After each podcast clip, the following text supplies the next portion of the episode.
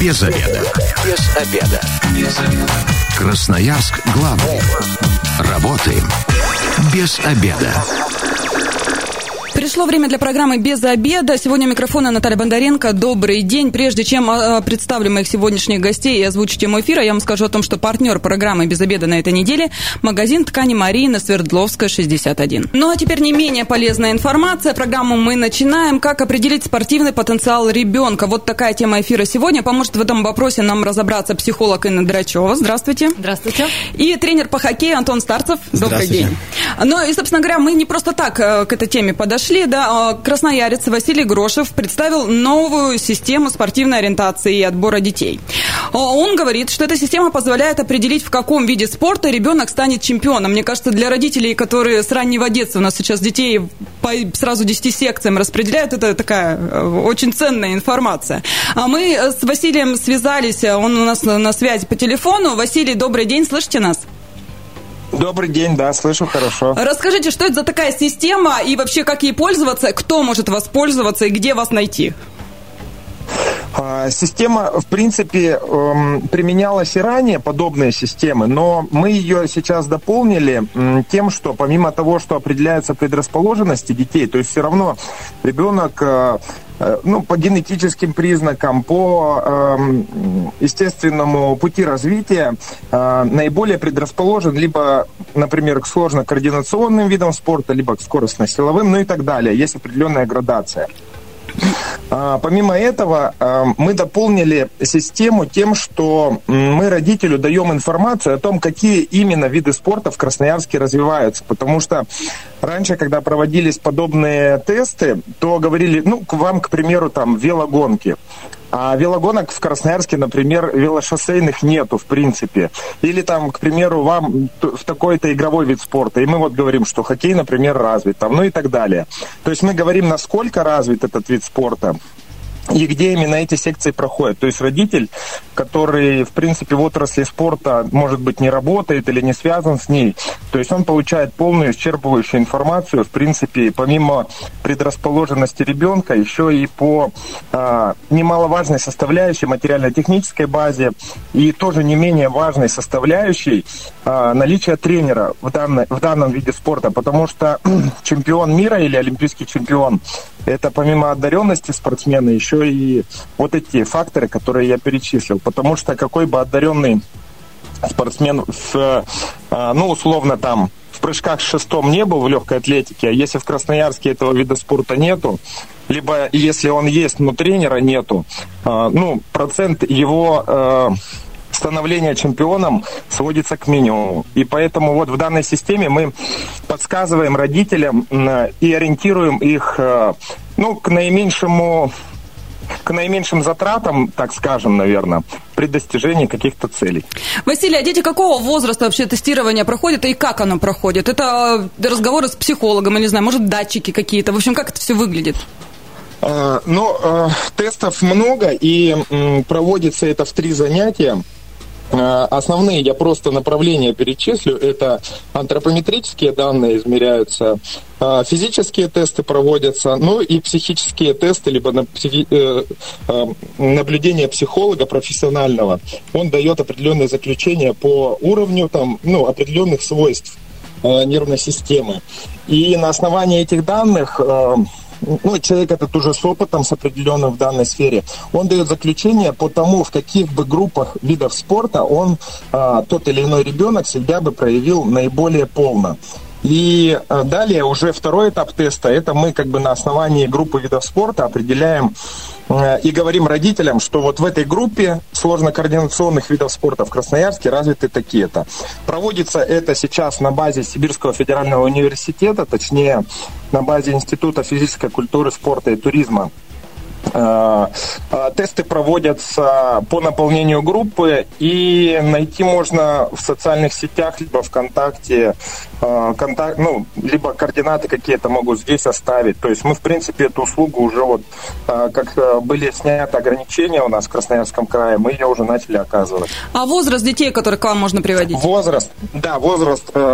Ну, эм, в первую очередь мы ориентируем э, детей и родителей, которые еще не определились с видом спорта. Ну и, наверное, нижняя граница это от 5 лет Э, ну и верхняя граница, наверное, до 12 лет. Да не наверное, а так вот мы в рекламной информации и э, оставляем э, информацию от 5 до 12 лет. Спасибо большое, Василий. Ну вот, э, собственно говоря, эксперты наши уже прослушали, да, Инна, ну, давайте начнем с вас. Вообще, как вы относитесь к тому, что нужно тестировать ребенка? Или дать ему волю выбора, как у нас в детстве был, по крайней мере, я за себя буду говорить. Мне говорили, занимайся чем хочешь, вот выбирай. Вот есть то-то, и я правда, в школе все, что было, я все перепробовала. Я чем только не занималась, от макраме э, до баскетбола. И, в общем, везде себя попробовала. Потом определилась, уже пошла с этим э, до угу. заключения. Да, Наташа, ключевое слово в наше время. Чем больше выбора, тем сложнее выбирать. Поэтому вот в современном мире я бы, наверное, не советовала детям вот так давать прямо конкретную свободу. Здесь даже в плане профессионального-то самоопределения студентам будущим тяжело, не говоря уже о маленьких маленьких ребятишках. Единственное, что мы можем спросить, да, и наблюдать за ребенком до 5 лет, вот до тех пор, пока объективно мы можем действительно провести тестирование, да, то есть и антропометрически мы смотрим, да, и психологически, и все вот это действительно мы можем объективно получить с 5 лет. До 5 лет мы должны просто наблюдать ребенка в разных условиях. Мы должны смотреть, танцует ли он, поет, как он ведет себя в той или иной деятельности, даются ли ему сложно концентрированные какие-то задания, да, либо он больше проявляет себя в какой-то артистической среде. То есть мы должны наблюдать и спрашивать у ребенка, конечно, это у него глазенки-то горят, все же ребятишки, они хотят. То есть если у ребенка нет никакого депрессивного фона, никаких нарушений, да, то ребенок хочет все, и причем все и сразу. Поэтому сказать, что вот давай мы пойдем, куда ты хочешь. Нет, наверное, все равно нужно предлагать ребенку выбор. Вот ты знаешь, я заметила, что у тебя получается хорошо вот это, вот это и вот это. Куда мы с тобой пойдем, попробуем? Работать. И самое главное, в любом кружке, в любом виде спорта это тренер, потому что ребенок идет к человеку. Чемпиона делает человек. И даже задатки ребенка бывают не совсем спортивные, да, и у него получается гораздо больше, чем даже кто-то предполагал. Самое главное это человек, потому что человек, который тренирует ребенка, он как может сделать из него олимпийца, чемпиона, спортсмена, успешного и удачливого, да, так же, как и невротика, который может закончить свою жизнь печально.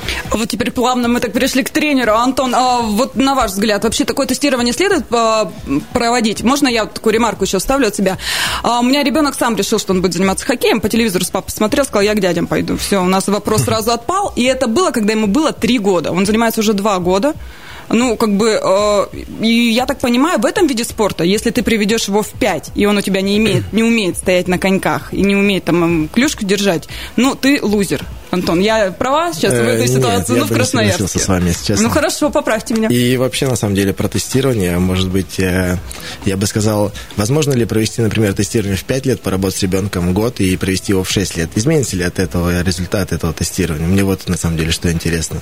Ну, оно только запущено, по крайней мере, наверное, таких да. данных еще нет э, ну, у разработчиков. Как тренер, который видел детей, которые меняются и психологически, и физически, и на самом деле в дальнейшем дети могут просто перевернуться с ног до головы, быть последним, потом стать первыми. И вот, вот, вот это интересно. Дает ли ответы тестирования на это? Я думаю, что на самом деле только через там, 5-10 лет мы сможем также в эфире собраться и ответить на этот вопрос.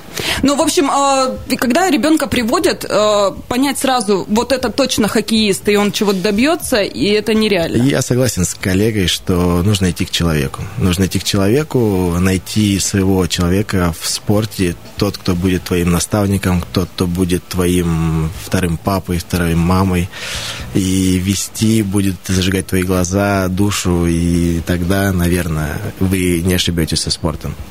219 11 телефон прямого эфира. Радиослушатели, если есть вопросы, дозванивайтесь. Может, свои истории какие-то а, расскажете.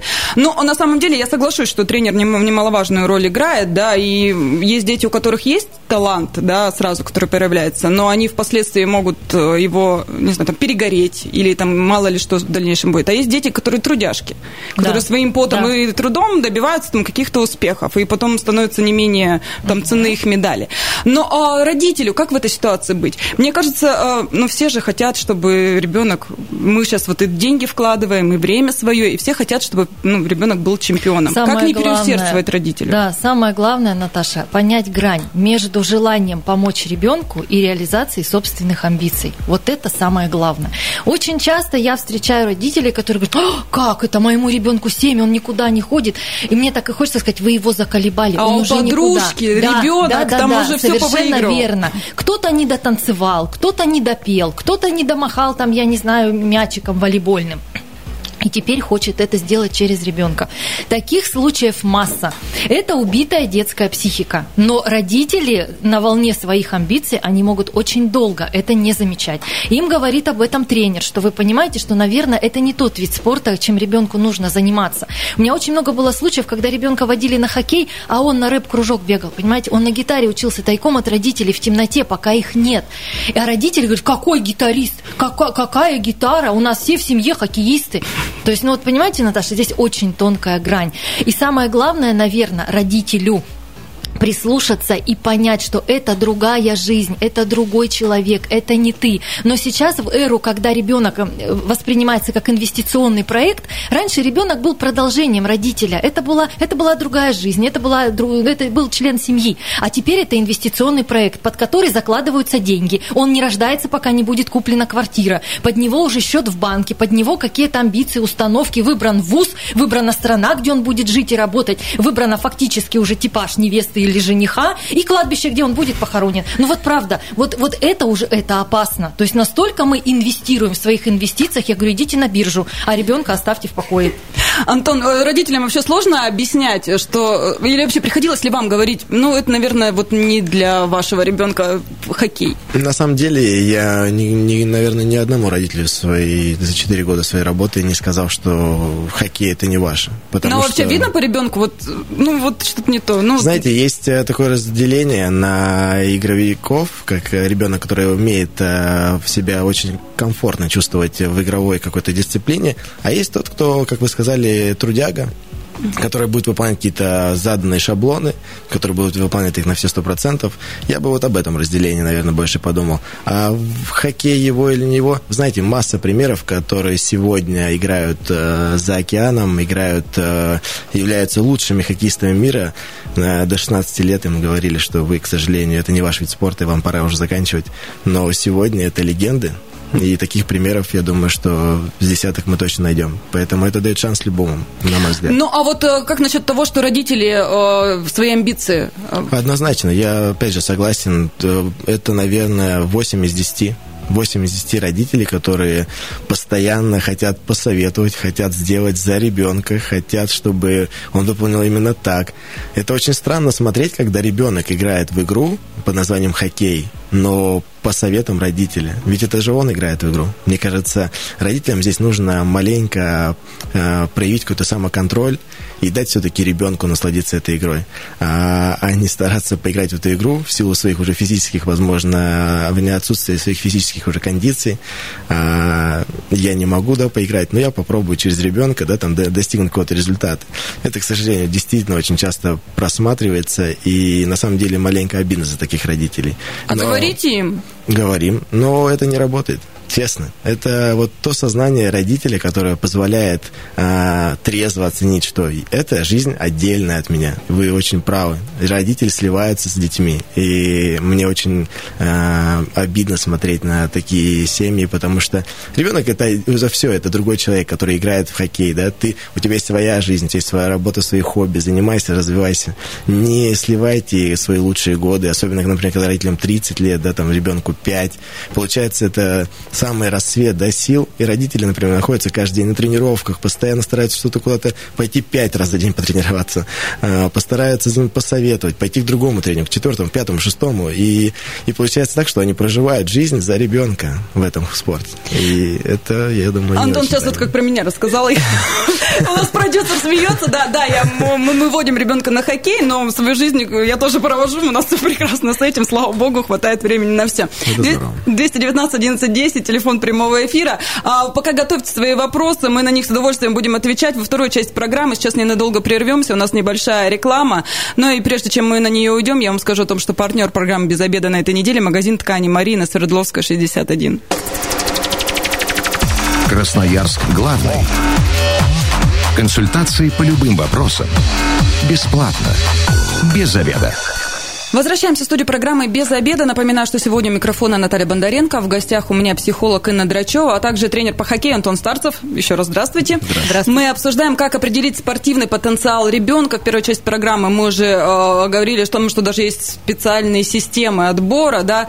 А, вот, Инна, в первой части программы тоже было озвучено, э, до пяти лет ребенка вообще не трогать, только наблюдать. Никуда не водить или все-таки можно чем-то начинать его вовлекать? До пяти лет дайте ребенку пожить. Потому что Потом не... замучите, да? Потом замучите, Наташ, на полном серьезе. Потому что до пяти лет, если начать ребенка развивать в одном направлении, есть высокий риск ошибиться. Потому что склонности, способности, психотип, он не, не до конца может быть исследован ввиду возраста ребенка. Ребенок не может делать те задания, которые он может делать э, после пяти лет. Да? То есть элементарно там нарисовать, элементарно там он не владеет навыками письма, к примеру. Да? То есть у нас недостаточно клинической диагностической статистической базы, чтобы достоверно понять. Мы можем понять приблизительно, и все-таки это, я считаю, что метод включенного наблюдения, он более информативен в этом случае. То есть это наблюдение родителями, да, это наблюдение, может быть, специалистом, психологом в детском саду, но это не тестирование в том, в том, в том выражении, про которое вот специалист говорил, разработавший эту методику. Поэтому вот до пяти лет я все-таки склонна к тому, чтобы ребенок, во-первых, если уже и занимался чем-то, да, то есть пусть это будет совместно совместная деятельность с мамой. То есть какие-то там группы по интересам, какой-то бассейн. То есть дайте ребенку пожить в семье с родителями. Да? Мы и так слишком заняты, у каждого будет потом свой ритм. И нагружать ребенка тренировками раньше пяти лет его психика не выдержит. У него не сформирован механизм рефлексии, саморегуляции. Он не может подчиняться требованиям в той мере, в которой нужно это в спорте, там, я не знаю, в музыке, в танцах это вот именно формируется, когда формируется кора больших полушариев. И это уже ближе все-таки к возрасту 5-7. Я бы все-таки рекомендовала даже к 7 годам, когда у ребенка уже, ну, все равно какой-то момент осознанности, потому что до 5 лет он ведомый, вот и получается человек-марионетка. Вот это может печалька случиться. Антон, как тренер? Знаете, мне очень понравилась фраза про 7 лет, потому что мне, наверное, повезло с наставниками, и была такая фраза от одного из них, что до 7 лет э, это ну, процесс называется влюбление в спорт. То есть не, мы не занимаемся в определенной, ну, мы занимаемся в определенной секции, но мы влюбляем ребенка в спорт, вообще в его жизни, чтобы он был фанатом спорта, чтобы он был с ним, шел с ним в ногу, в школе, в садике, в студенчестве, во взрослой жизни. Вот э, поэтому я тоже согласен, что до пяти лет, вы знаете, бывают дети, ну, сегодня это очень популярно, что дети занимаются до пяти лет. Ну, этого не скрыть. И я бы просто, наверное, советовал действительно наблюдать за детьми, а, максимально больше с ними играть и развивать их двигательные навыки в силу того, что сегодня современный мир стал менее активный, потому что я думаю, что дети, опять же, 20 лет назад, в 3 года, там, в 4 двигались намного больше. И вот ради этого, наверное, стоит а, до 5 лет, а, может быть, один раз в неделю, опять же, ради вот влюбления в спорт, ради каких, развития какого-то двигательного навыка, потому что это придаст, может быть, и уверенности, и родители смогут увидеть, ага, не получается, ага, мой ребенок не может. Но опять же, это, это невероятный поиск тренера и места, где смогут вам это раскрыть, а не пользоваться этим. Да, это любовь к движению, мне кажется, она должна прививаться. Слушайте, но это еще и польза. Я вот, э, опять же, на своем личном примере. У меня у ребенка были проблемы с голеностопом. Ну, вот с рождения так у него получилось. И нам ортопед сказал, ну, спортом заниматься, так получилось, пошли в хоккей. Мы пришли в этом году, за два года, что мы занимаемся. Он сказал, это абсолютно другой ребенок. Все, вы свободны, я снимаю все диагнозы. Ну, то есть это же еще и вот польза для здоровья. Ну, конечно, в умеренных количествах мы не занимались. Там, э, с первые полтора года мы вообще занимались два раза в неделю. Ходили, там у нас был лед и игровые какие-то тренировки у них. Вот самое главное еще, Наташа, по ходу пришла мысль, я ее поймаю, пока она не ушла. Самое главное, когда мы приходим в спорт, мы должны понимать, что мы приходим за духовным ростом, за самосовершенствованием. Очень большая ошибка, не знаю, как у вас, Антон, я очень часто сталкиваюсь с тем, что родители родители говорят, он не умеет за себя заступаться, вот Поэтому я его отдам в спорт, пусть он научится быстро бегать, уж если он не умеет ударить. Вот это еще одна катастрофическая ошибка, когда детей отдают в спорт ради каких-то физических навыков, чтобы он смог постоять за себя. В итоге ребенок не спортсмен, не уверенный в себе по, по итогу, как бы хотелось родителю. Ребенок в неврозе, родители в стрессе, у всех нервное окончание на улице, никому радости это не приносит. 219 1110, у меня тут сразу вопрос такой созрел к радиослушателям. Вы своих детей куда-то заставляли ходить? Ну, я просто знаю, у меня сестру заставляли ходить в музыкальную школу. Вот она не хотела, она сбегала с уроков и так далее, но ей говорили, да выучись, ты, мы что зря, это пианино на девятый этаж приперли, да учись уже, закончи. Ну, то есть были вот такие ситуации, но она закончила, но тем не менее она не играет. Да, очень много таких Прошло случаев. много лет, Совершенно а верно, она да. э, этим И навыком своим- ненавидит, и ненавидит ну, пианино. ненавидит, но тем не менее. слава богу, да. Да, ну, э, по крайней мере, и я знаю, что э, и в гимнастику очень часто э, сталкивалась, девочек приводят, они там плачут, рыдают, многие не, не хотят ходить, но тем не менее мама там для осанки, для фигуры, пойдешь там в танцы и так далее. Ну, а вот такое нельзя применять? Мне кажется, это мышление стереотипами, знаете, потому что у меня был опыт, э, я сам стараюсь тоже в нескольких направлениях стараюсь заниматься разными видами спорта. У меня был диалог э, с тренером по тайскому боксу, и мы смеялись, он говорит, вы знаете, он говорит, спрашивал про моих детей, я спрашивал про его детей, он говорит, ты понимаешь, говорит, ко мне приводят детей, которые в школе либо самые бандиты, э, либо самые слабые, которые не могут за себя постоять.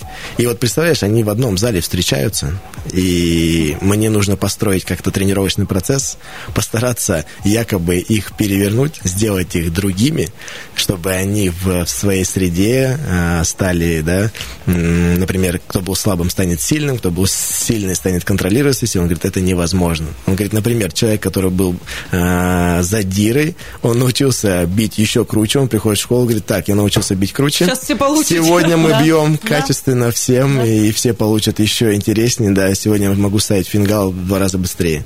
Поэтому, а тот, кто слабый, наоборот, может быть зажат, да, вы абсолютно правы. И поэтому вот И здесь... мы сделаем еще хуже. Еще хуже сделаем, да. Поэтому я действительно, вот это очень тонкая грань. Не стоит двигаться вот этими стереотипами, а, а только, наверное, вот а, любви к спорту, к самосовершенствованию, к духовному росту. И к ребенку. Да. Смотрите на него, по нему всегда видно, к чему он стремится, чего он хочет, и что, что, что вообще, к чему его тянет, к, чему лежит его душа. 219 1110, телефон прямого эфира. Тут еще мне продюсер подсказывает вариант вопроса, да, а родители вас заставляли куда-то ходить на какие-то секции, чем-то заниматься? А, ну, вот смотрите, есть же еще такой момент, ребенку нравится, нравится, все, он безумно любит э, тренироваться, но в какой-то момент случаются вот эти вот спады, откаты, да, все, не хочу ходить на тренировку, не знаю, там, сегодня тренер не уделил мне внимания, или там с Петей поругался, в общем, на- у меня отбита охота. Тут начинается, как здесь правильно поступить и родителям, чтобы совсем у ребенка желание не отбить, как его вернуть, или стоит уже отойти, пусть он сам к этому приходит? Понять причину. Как правило, причина не имеет отношения к той деятельности, с которой связан ребенок.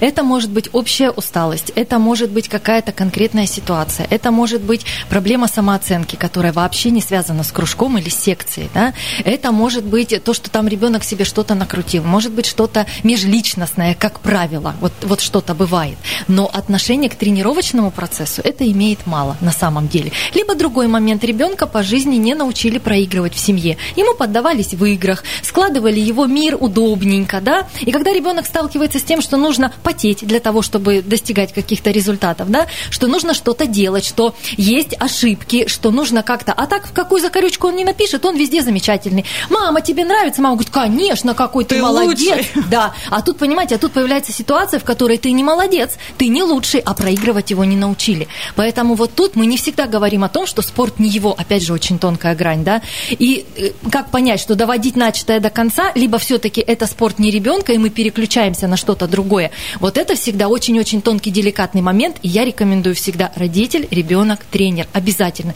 Или если есть еще где-то в секции спортивный психолог, обязательно. Ну, мне кажется, спортивный психолог редкость. Редкость, я Да, согласен, редкость. Вы знаете, э, здесь очень такой интересный момент сказали. А, Действительно, понимаете, когда родители приводят ребенка в секцию, ну, он должен понять, что это его ребенок. Он привел своего ребенка, которого он уже духовно как-то подготовил, как-то физически развил, да, он уже с какими-то пришел уже со своими какими-то понятиями до этого мира, и когда родители говорят, ну, можете воспитать, пожалуйста, моего ребенка, ага. А, это очень странно звучит. Поэтому я бы действительно рекомендовал а, родителям давать себе обратную связь, что это мой ребенок. Если что-то случился, вот такой конфликт, о котором вы сказали, действительно нужно очень индивидуально подходить. Это могло быть все, что угодно. Усталость, конфликт в школе, а, слово, которое не понравилось. Поэтому, опять же, из а, опыта своего, или я помню, нам говорили на учебе, это, понимаете, до 8 лет какой бы спорт ни был, игровой, групповой, индивидуальный. Каждому ребенку нужно вот индивидуально подойти, найти его ключ, чтобы вот в таких ситуациях действительно с помощью вот этого треугольника родители, тренер и ребенок дать ответы на все эти вопросы, чтобы в дальнейшем, там, после 7-8 лет таких ситуаций практически не возникало. Потому что такие ситуации возникают реально до 8 лет очень часто. В дальнейшем, уже если вы все это построили, я думаю, что таких конфликтных ситуаций или эмоциональных спадов будет меньше, потому что ребенок уже будет четко знать, понимать и уверенно стоять на своих ногах. А как понять, что это все точка и не надо больше в эту секцию ребенка тащить? Заставлять его. Ну что все, вот в этом спорте он перегорел, в этом спорте он больше не хочет находиться. Это не его кружок. Ну, когда вы занимались 10 раз в день, то через пять лет он вам скажет, да, пожалуйста, мам, можно я перестану заниматься в этой секции? Переборщили. Переборщили. Просто, понимаете, э, особенно, ну, я могу сказать за игровые виды спорта, да, там, за хоккей, это же игра, это шоу. То есть это азарт, это огонь, это сделать то, что не делает никто. И поэтому я бы сказал, что только вот это поддерживать э, скучанием по, по спорту. Э, не, при, не пресыщать. Не, не пресыщать, да. Так... Давайте радиослушатели ответим. 219 11 10. Здравствуйте, вы в эфире, представьтесь. Э, здравствуйте, меня зовут Александр. Александр, Я вас сам... заставляли заниматься?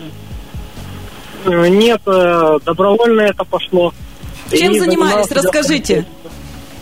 Легкая атлетика, бег на короткие и длинные дистанции. Вот все нравилось э, до тех пор, пока не поменяли тренера. Тренера поменяли, и все. Тренер сразу установочку поставил, что вот мне нужны чемпионы. Э, с нашей группы 20 человек никто не стал ходить.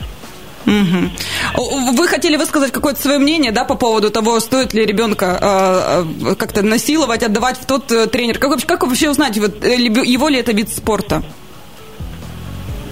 Ну как, все, все от физиологии ребенка зависит также. Надо смотреть на ребенка, к чему он больше относится.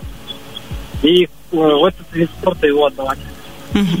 Спасибо за ваше мнение. Ну да, вот смотрите, тренер поменялся и все. Это очень много значит, да. Ну, а, время программы у нас к концу подходит. Буквально несколько советов а, родителям, которые, у которых маленькие дети, или, может быть, у которых вот сейчас как раз на пути определения своего вида спорта. Как Я хочу сказать только одно. Пожалуйста, любите ребенка. Не себя в ребенке, а отдельную личность. Прислушивайтесь, смотрите, слушайте его. У вас два уха и один рот. И не ведите себя, как будто у вас шесть ртов и одно ухо.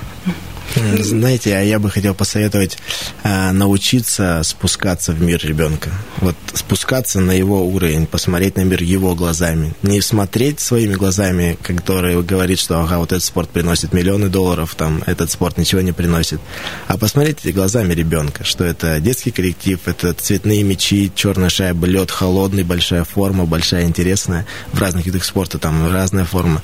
Вот смотреть через призму глаз ребенка. И тогда я и думаю, что... это тяжесть нагрузок, да, да. Да, тогда я думаю, что вам будет намного легче и понять ребенка, и достигнуть результатов даже, может быть, с помощью тестирования или без. И за него радоваться, а не за себя. Не то, что вы сделали правильно. Даже если он не чемпион. Даже если он не чемпион. И даже если он чемпион, радоваться за него, а не за себя. Не хвалить себя в этот момент, а радоваться ребенку.